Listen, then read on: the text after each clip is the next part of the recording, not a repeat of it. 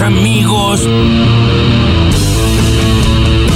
En el debate electoral seguramente en otros temas nos pelearemos, pero no tengan dudas de que si hay algo que la sociedad espera es que en algunos temas nos abracemos todos y caminemos hacia adelante, porque la Argentina es un país con enormes riquezas que tiene que transformarla en riqueza para su sociedad. Muchas gracias. Y así es como se juega, ¿entendiste? Soy consciente que tengo una responsabilidad adicional por ser mujer.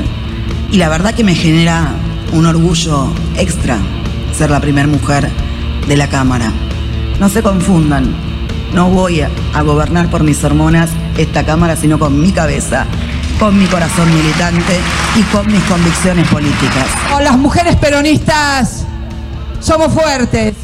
Una pregunta muy concreta, que me parece que sería una propuesta muy concreta, que sería una gestualidad, que la sociedad la tomaría para bien en esta necesidad de confianza. Sería muy importante, expresidente, que esté dispuesto a renunciar a una pretensión de candidatura para el 2023. No me agote la paciencia. Ya escuchamos a diputados Juntos por el Cambio decir la masa no seas candidato en 2023 como si tuviera algo que ver. Un bochorno, sí, un bochorno. Una, una vergüenza, realmente, que un diputado de manera irreverente le diga, bueno, pero entonces decí que no vas a querer ser candidato a presidente. La verdad que la pregunta, si fuera en mi barrio, es ¿qué pasa? ¿Tenés miedo? Este es el dato clave. Cuando ella se aferra a la tablet, lo que está haciendo es tratar de catalizar emociones, de administrar emociones. Lo que está demostrando es que hay una ansiedad que está tratando de alguna manera de dibujar, de canalizar, de eh, aliviar. Por eso se aferra a la tablet como si se le fuera a caer. Hay ansiedad, no hay miedo, no hay ira, pero hay ansiedad. Ella, después de apoyar el dedo en L sobre su cara, lo relaja y lo que demuestra ese gesto, podría demostrar, es que pierde interés en aquello que mira. Para cerrar, ¿qué es lo que vemos? No hay emociones negativas, no hay miedo, no hay ira, no hay furia, hay interés en la charla con el interlocutor ajeno. ¡Qué pelotuda que sos! Yo la veo llorando por los canales de televisión y por las radios, por los jubilados hoy por hoy. Lo- la, la vi llorar mucho a moco tendido con Macri, pero ahora no. ¿Por qué? En realidad este, ponen en contexto algo que sacaron en un programa de televisión que, que tenía un contexto de, de muchas cosas. El tema de una jubilada que había sido asaltada, el tema de lo mal que estaba y bueno, en ese momento me emocioné, me puse mal. El hecho de que no salga, no salgo hace mucho tiempo en ¿Quiere que le televisión. haga escuchar una jubilada? Por ahí, por ahí, por ahí se pone a llorar también. Ahora, con este gobierno que usted defiende, y no, no, no la veo muy preocupada. Yo defiendo a los jubilados. ¿Cómo no lo voy a defender? Si nosotros tenemos que ser muy cagones para no defender a los jubilados. El plan además lo que tiene, hay mucho de masismo en todo esto que es esto muy simbólico. El plan tiene además etapas, y esta es la información que yo tengo hasta ahora, que una de las etapas va hasta el Mundial, incluye al Mundial y la posibilidad de Argentina ganadora, incluye enero y febrero con la ¿Pero qué quiere euforia decir del que, Mundial. que un plan económico incluye el mundial? Porque, ¿qué tiene, esto, tiene esto en el pensamiento de gente de su alrededor, es masa, digamos, es masa. Entonces yo te estoy dando informaciones. yo estoy, pollo.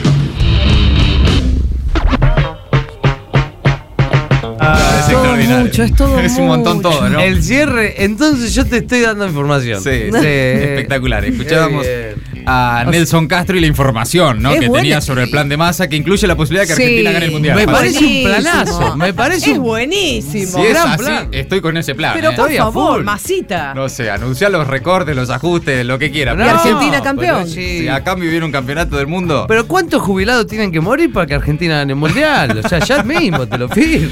Es impresionante. Igual medio fue raro, ¿no? Porque me pareció a mí un poco se le cagaron de risa a los No, compañeros. no, te- no se hace eso. No che. se hace, cuídenlo a Nelson, chicos. Ya Eh, después de lo del oso me parece que no lo toman en serio.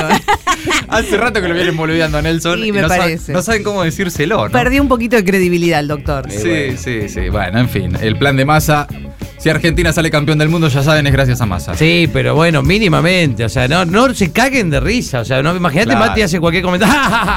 Sí, No, sí. Cuando habla en serio, no. Bueno, eh, Feynman, qué, qué curioso, ¿no? Feynman eh, cruzando a Mirta Tundis. Feynman, eh, ahí como que, como especie de auditor de las emociones ajenas, ¿no? Sí. Porque dice, usted lloró hace muchos años cuando vio no sé qué y ahora no está llorando. Quiere que le ponga una jubilada para que llore. Que es, que es una especie de, de- de guía espiritual, ¿no? Sí, Es de, rarísimo. de juez de las emociones. un juez sí. de las emociones. Al margen de que eh, me sigue sorprendiendo eh, por qué dirigentes políticos eh, se prestan a ese maltrato por parte de periodistas. Ah, eso sí, misterioso. Porque es realmente llamativo, ¿no? Cómo, eh, cómo siguen eh, los dirigentes. Bueno, en este caso era Mirta Tundis, ¿no? Que además tiene una, trayectoria en los medios de comunicación, eh, como, bueno, justamente comunicadora sobre los asuntos de los jubilados. Pero someterse a ese maltrato realmente es, es inexplicable.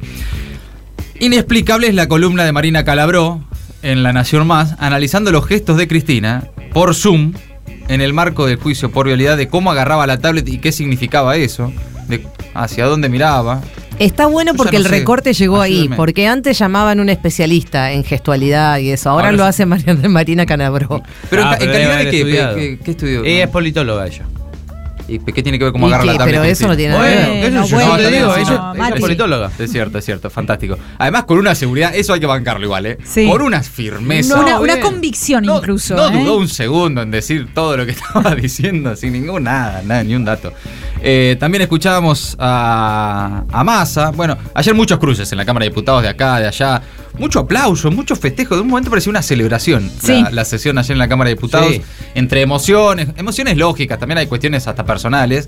Pero por momentos parecía, no sé, que. eh, Estaba asumiendo un presidente. que, era la asunción de un presidente, ¿sí? Sí. Sí. De repente fue O- un poco esa sensación. O que ya se había resuelto todo lo que está Sí. por resolver, ¿no? Para Abrazos. resolver. Sí, muchas fotos así, tipo, ¿viste? Exacto, cuando Está está, por asumir un presidente, ¿viste? Que se, se, se fotografían en, en- con, Sí, la con la compañera, familia, la familia. todo. los hijos, Una es desproporción. un montón. Sí, Sí, hay es algo que montón. también necesitamos, o sea, necesitamos urgentemente una épica. Sí. De lo que sea. Claro. De lo que si es del ajuste, del ajuste, si es de masa, de masa, eh, dámela. Asume un ministro y le estamos metiendo una. Pero le estamos metiendo, pero es, eh, también es, es lo último que nos queda, ¿no? La cuerda se está eso. rompiendo y estamos ahí agarrados. Hay un poco de eso, de rack, sí, de sacarle agua a las piedras, ¿no? Para encontrar algo de expectativa y de mística. Bueno, todo eso entre las voces destacadas del día.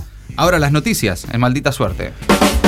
A ver ese efecto. Se inaugura una nueva etapa política. Massa asume como ministro de Economía y hará anuncios con respaldo de la totalidad del Frente de Todos. Llegó el día de la jura para Sergio Massa. Esta tarde, el presidente, Alberto Fernández, le tomará juramento como ministro de Economía, Desarrollo Productivo y Agricultura.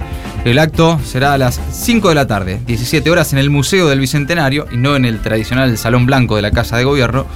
Massa ya confirmó, por otro lado, a buena parte de sus colaboradores y cuenta con el respaldo de los gobernadores, de los intendentes y además de la foto con Cristina tiene el respaldo de la Cámpora y todos los espacios que integran el oficialismo. También los empresarios lo apoyan y los mercados lo esperan con expectativas, con la mira puesta en acumular reservas y ordenar las cuentas públicas, según dijeron.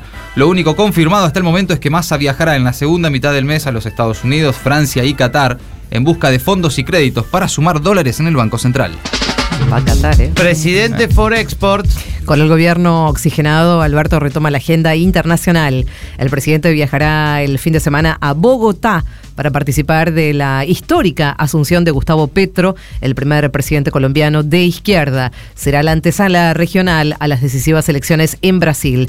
En Cancillería adelantaban que era muy probable que Alberto Fernández mantenga dos o tres encuentros bilaterales entre el sábado a la noche y la jornada del domingo. Y esperan, mientras tanto, la reconfirmación del encuentro con Joe Biden en la Casa Blanca. Todo con ella. Causa Vialidad crece el respaldo a Cristina, mientras que el fiscal reafirmó su postura en el juicio. Funcionarios y dirigentes del Frente de Todos continuaron eh, este martes y miércoles con expresiones de apoyo en las redes sociales a la vicepresidenta y denunciaron maniobras de lawfare luego de que el fiscal federal, Diego Luciani, adelantara que acusará por asociación ilícita a todos los imputados en el juicio por los supuestos delitos con la obra pública en Santa Cruz entre 2003 y 2015. El ministro de Justicia, eh, Martín Soria, reveló en su cuenta de Twitter que el fiscal visitó la Casa Rosada el 16 de junio de 2016 durante el gobierno de Macri. Todo el oficialismo advierte la amenaza del Poder Judicial de proscribir para el próximo año a la vicepresidenta. Líderes regionales como Evo Morales también salieron a respaldarla en las últimas horas. El gas tiende a subir. El gobierno oficializó las nuevas tarifas de gas para los usuarios de mayor poder adquisitivo. La Secretaría de Energía eh, finalmente eh, formalizó este martes la vigencia de los nuevos precios para el gas natural que serán de aplicación a los usuarios y usuarias residenciales del servicio por red nivel 1.